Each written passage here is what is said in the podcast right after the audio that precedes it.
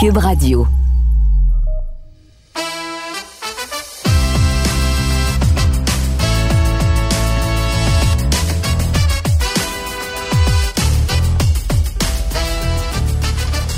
Salut tout le monde, bienvenue dans le du chat. Je vous rappelle la thématique de ce deuxième épisode, si près de la Ligue nationale de hockey. Alors, j'ai réalisé des entrevues avec d'anciens joueurs qui ont connu de très belles carrières professionnelles, mais qui n'ont jamais joué un seul match dans la Ligue nationale de hockey. Dans la première partie, vous avez entendu l'ancien gardien de but Nicolas Riopel. Dans la deuxième partie, l'ancien défenseur Danny Grou. Et dans la troisième partie, place à l'ancien attaquant Olivier Latendresse.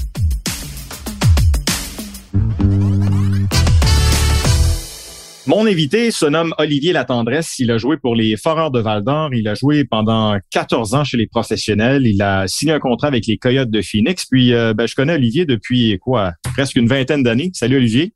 Salut, ça va? Ça va. Écoute, je me souviens, là, tu avais 15 ans, tu jouais pour les riverains du Collège Charlemagne. Tu étais un des plus beaux espoirs à la JMQ. Puis moi, à ce moment-là, j'étais à Val d'Or.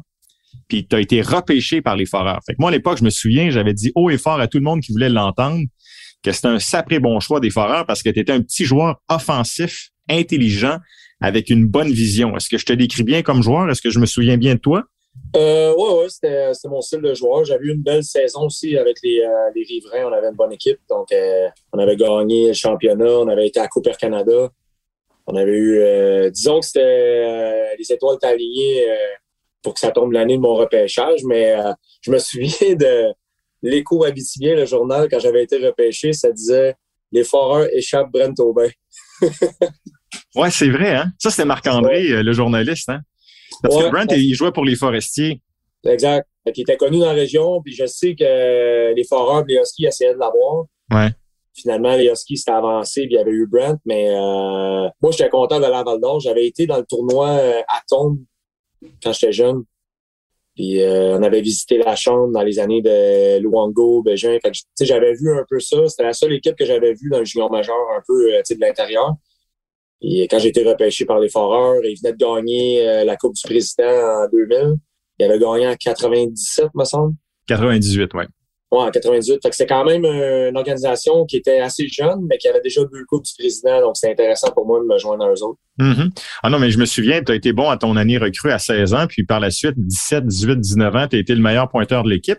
Puis je me souviens surtout de ta saison 2005-2006, alors que, ben là, on peut le dire, tu étais fin seul dans cette équipe-là. Il y avait, tu étais seul avec Yann Mathieu Girard qui avait été cherché en fin d'année. Tu avais récolté 120 quelques points. Puis, ce qui m'avait marqué, moi, c'est qu'au premier tour éliminatoire, vous aviez affronté les remparts de Québec qui ont éventuellement gagné la Coupe Memorial. Puis, toi seul, tu es en train de les sortir jusqu'à ce qu'on te blesse, right? Ouais, disons que cette année-là, euh, tout roulait. Là. Euh, des fois, c'est inexplicable. Tu sais, j'ai jamais eu ce feeling-là dans ma carrière après. Ah non? jamais? non, non c'était c'était vraiment exceptionnel. Euh, je ne sais pas pourquoi, mais il faut mentionner, il y avait Christopher Le Temps dans l'équipe, il y avait Sébastien Bizarion, Patrick Bordelot, que il jouait en avant du net à 6 pieds 6. Les goalers ne voyaient rien. C'est sûr que ça nous aidait. on avait une couple de jeunes joueurs aussi, de euh, Peter James Corsi, Danny mm Massé, qui a joué dans la Ligue américaine. Fait qu'on avait un groupe de joueurs qui était quand même bon. Mais moi, personnellement, cette année-là, tout ce que je faisais rentrait. Puis, tu sais, je pense que le, le, changement, quand on a amené Eric Lavigne, ça a vraiment, j'ai vraiment eu un déclic aussi. Là. Mm-hmm. Ça marchait bien avec Claude, puis j'ai apprécié ce que Claude a fait pour moi pendant trois ans et demi. Mais quand Eric Lavigne est venu, il m'a vraiment euh, challengé, il a poussé mes limites, puis euh, il voulait que j'ai un plus grand rôle dans l'équipe. Puis en playoff contre Québec, ben, honnêtement, euh, je peux le dire, c'est le meilleur hockey que j'ai joué dans ma vie. J'ai jamais. T'étais, étais extraordinaire. T'étais le meilleur joueur de la ligue, je te dirais. Non, mais c'est vrai, je le pense vraiment parce que je me souviens d'avoir vu les matchs puis tu étais hyper dominant. Puis moi, je me souviens l'année d'après. L'année d'après, 2006-2007, tu avais 20 ans. Tu avais le choix de rester à Val d'Or. D'ailleurs, cette année-là, ils se sont rendus en finale. Ils ont perdu contre le Cabreton. Toi, tu as décidé d'aller euh, pro parce que tu avais un contrat. Tu jamais été repêché, mais les Coyotes de Phoenix t'avaient donné un contrat à 17 ans. Pas repêché à 17 ans, mais tu étais invité au camp et tu as signé un contrat.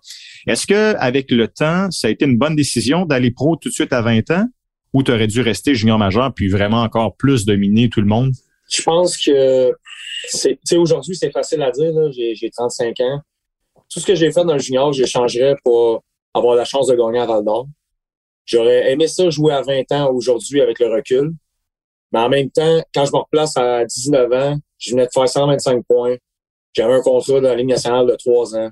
Si tu te replaces dans cette perspective-là, ça faisait pas de sens pour moi de revenir junior majeur. Mais aujourd'hui, avec le recul, puis ma carrière est finie, puis je, je peux pas rien changer, là, mais mm. j'aurais aimé ça jouer peut-être ces playoffs-là à 20 ans.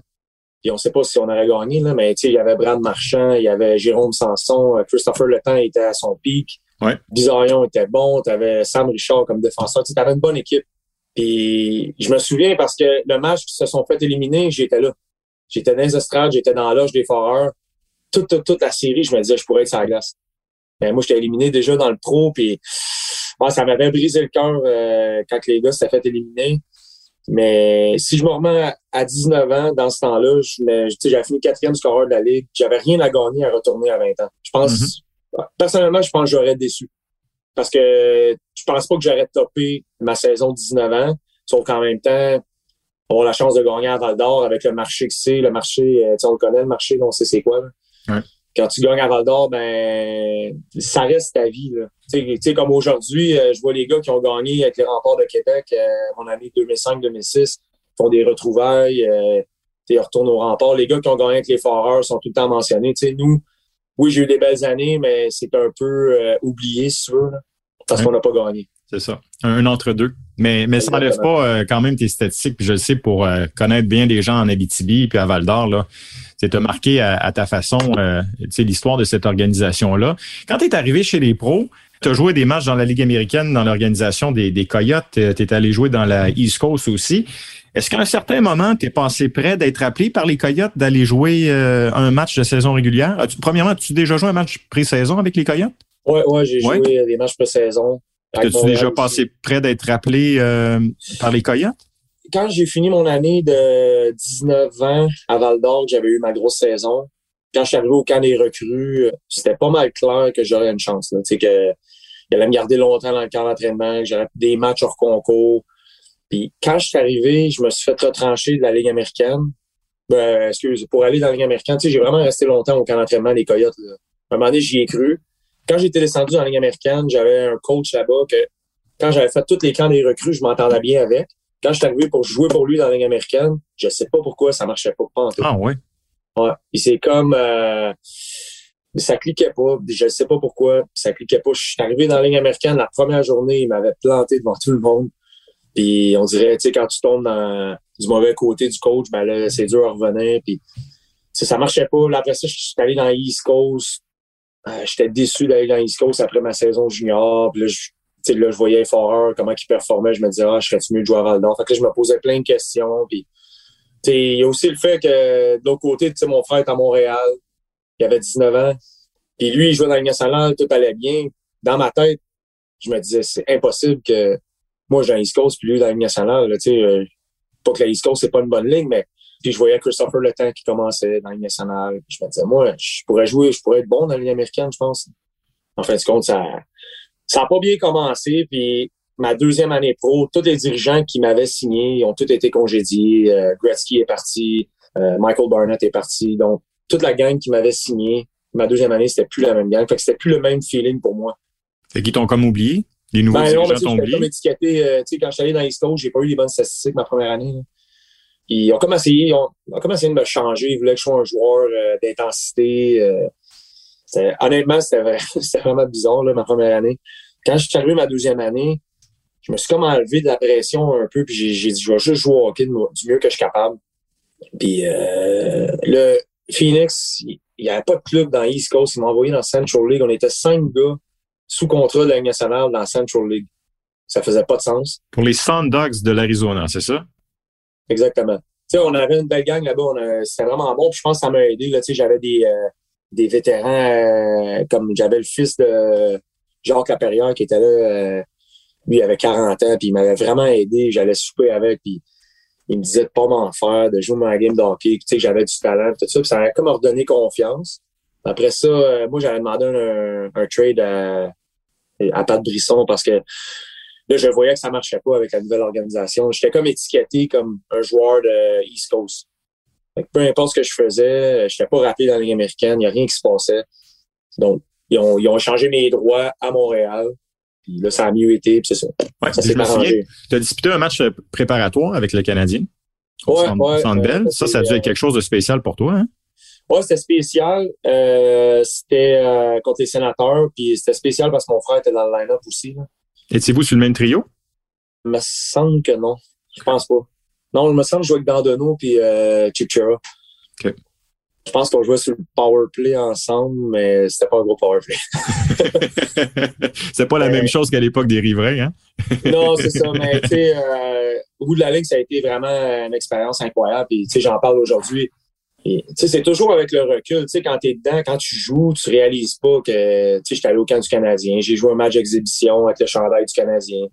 Puis quand tu prends ta retraite, puis aujourd'hui, je coach des jeunes, ben, c'est là que tu te dis, wow, tu c'est incroyable parce que là, 20 ans, j'étais exactement ce jeune-là.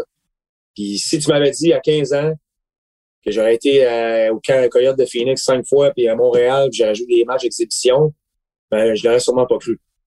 C'est ça. Tu je pense avec le recul, tu, tu vois les choses différemment, puis au même titre que, tu sais, ma carrière junior, mes années junior, tu sais, je coach Midget aujourd'hui, je vois les jeunes qui rêvent tous de jouer junior, mais tu sais, moi, j'ai été capitaine junior pareil, j'ai joué quatre ans. Puis 14 C'est quand- ans pro aussi, Olivier. Tu étais Ouais, en ça. Europe. Il n'y a personne qui peut t'enlever ça. là. Quelqu'un qui gagne sa vie en jouant au hockey, c'est important, c'est impressionnant. Exactement. Puis, tu sais, jouer dans la Ligue nationale, c'est c'est vraiment spécial. Mais à un moment donné, tu arrives à 24, 25 ans, puis tu réalises euh, qu'est-ce qui est le mieux pour toi. Puis, tu sais, je me souviens, moi, j'avais eu un- une invitation. Quand mon frère était avec Minnesota, il- il m'a- il m'avait comme invité au Wild. Puis moi, j'avais dit, je, je veux pas aller là, puis être le, être le frère de l'autre, puis être invité par euh, Merci. Là. Mhm. Fait que je dis, je vais aller en Europe, je vais faire mon chemin, puis je vais voyager, je vais jouer 10 ans en Europe, je vais faire le tour du monde, je vais voir d'autres choses. Puis c'est à partir de ce moment-là que j'ai vraiment, tu sais, dans ma tête, j'ai vraiment décroché de mon rêve de jouer dans la nationale. Puis le fait d'avoir été en Europe, ça a été, honnêtement, ça a été la plus belle expérience de ma vie. Côté euh, humain, euh, hors glace, voyage, c'était exceptionnel. Fait que donc, si je comprends bien, quand tu as dit non au Wild du Minnesota, toi, dans ta tête, à ce moment-là, tu mettais une croix sur ton rêve de jouer dans la Ligue nationale? C'est-tu à ce moment-là? Ouais, ouais. Ouais. Parce que tu sais, ça c'est ça c'est bizarre comme euh, qu'est-ce que je veux dire, mais quand je suis allé à Phoenix, tu sais, c'est moi qui avais signé, tu sais, j'avais signé euh, mon contrat, tu sais, comme je jouais à Val d'Or, j'ai signé à Phoenix. Quand je suis arrivé avec le Canadien, j'ai eu une belle expérience, j'ai vraiment aimé ça, mais je trouvais que c'était pas la même chose. Qu'est-ce qui était différent? Ben, tu sais, mon frère était là, puis là, on dirait que c'était comme si c'était une charité, tu comprends? Moi, je me disais, ouais, mais tu sais, j'ai signé avec Phoenix avant qu'il soit repêché, tu comprends? Mais on dirait que pour la, la vision du monde, c'est comme si c'était lui qui m'avait emmené. C'est ça, tu sais, j'ai aimé ça, mais quand j'ai été à Montréal, j'ai vu le cirque médiatique avec les, les entrevues, j'étais comme, on était bien à Phoenix, pareil. Ah ouais. Hey, je suis dedans tous les jours, Olivier, là, puis euh, je me mets dans vos souliers, là. Ça doit pas être facile. Ben, tu sais, je parle, c'est pas mal d'actualité. Mettons un gars comme Cole Caulfield, là, tu sais, là, il joue à Laval. Mais mettez-vous dans ses souliers deux minutes. C'est pas évident. Non. Et je suis pas sûr qu'il est très souriant chez eux. Puis tu mets la même situation, puis tu le mets qui joue pour Phoenix. Je suis sûr que ça va, mentalement, ça va mieux. Il y a moins de questions, il y a moins de, moins de questionnements de son entourage. Personne n'en parle. Il s'en va dans la Ligue américaine, il se développe. Puis il va remonter un jour, c'est sûr, il va remonter. Mais ici, il y a beaucoup de pression pareil. Tu sais, pour un gars comme ça, il était sur le, le poster boy de la Ligue nationale euh, au début de l'année. Puis Mhm. là, tu te retournes dans la Ligue américaine. Tu sais, les gars dans la Ligue américaine, ils font pas de cadeaux. hein.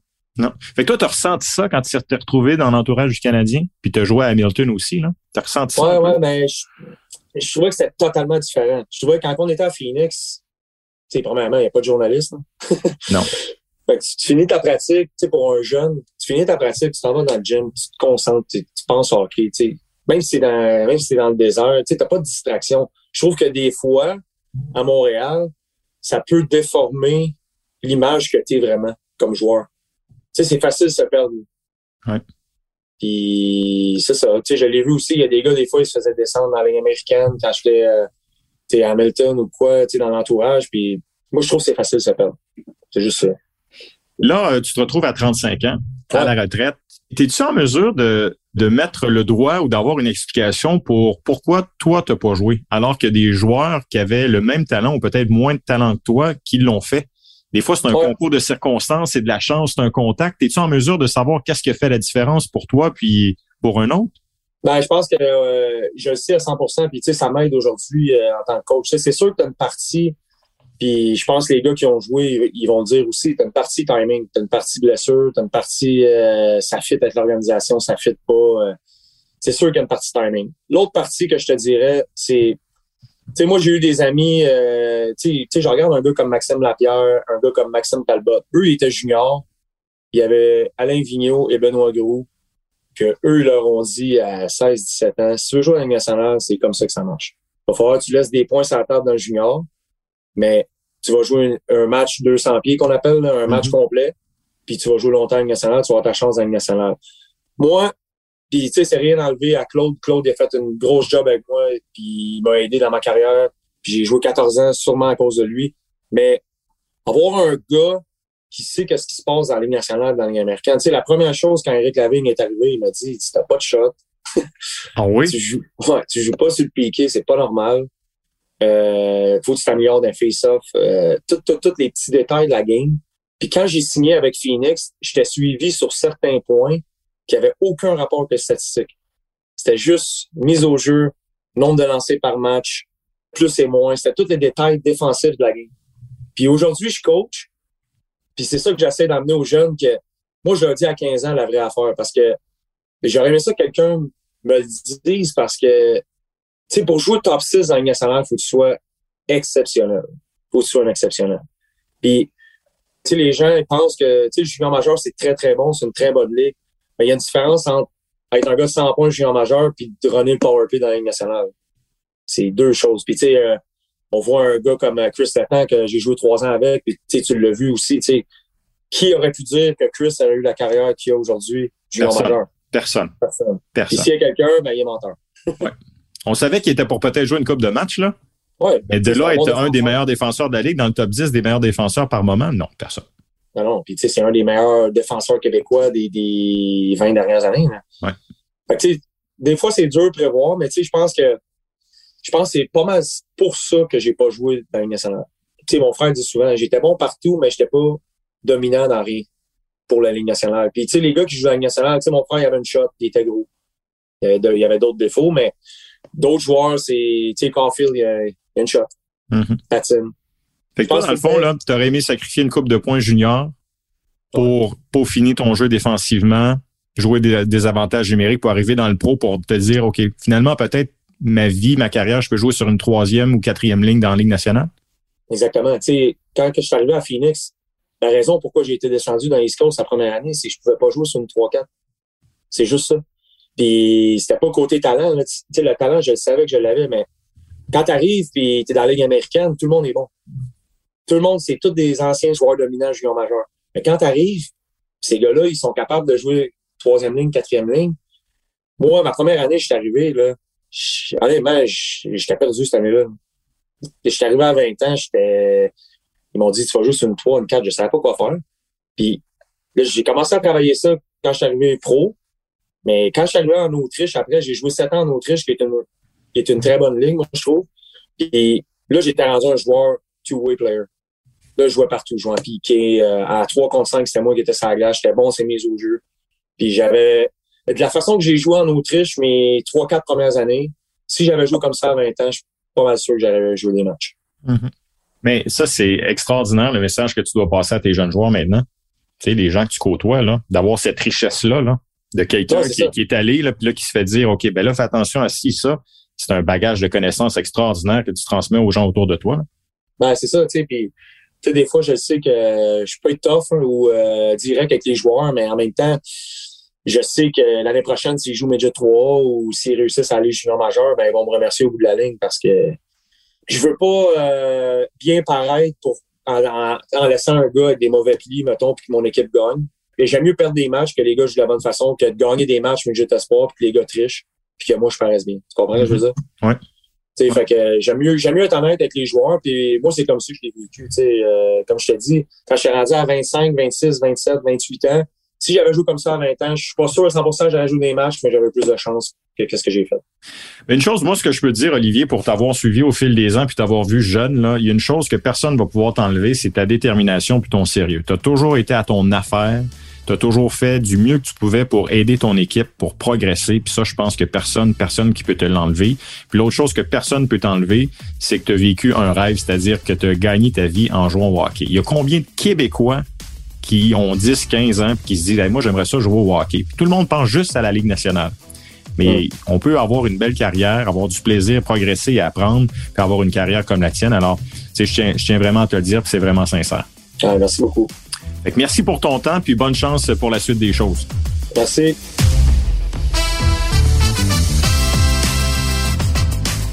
Il faut vraiment reconnaître la transparence et l'honnêteté d'Olivier Latendresse de reconnaître plusieurs années plus tard qu'il aurait peut-être dû adapter son style de jeu au niveau junior afin de connaître peut-être éventuellement plus de succès au niveau professionnel. Je pense que c'est beau de sa part de parler de la sorte parce que ça va inspirer des joueurs aujourd'hui qui pensent atteindre la Ligue nationale de hockey en étant seulement un attaquant offensif. Et quand on arrive dans la Ligue nationale de hockey, c'est un peu, et c'est beaucoup l'effet entonnoir ceux qui sont là sont excellents. Alors, il faut développer une certaine polyvalence. Et c'est le message qu'a lancé Olivier Latendresse dans la troisième partie de ce balado qui s'intitule Si près de la LNH. Dans l'avant-dernière partie, la quatrième partie, mon invité sera l'ancien défenseur Dominique Damour.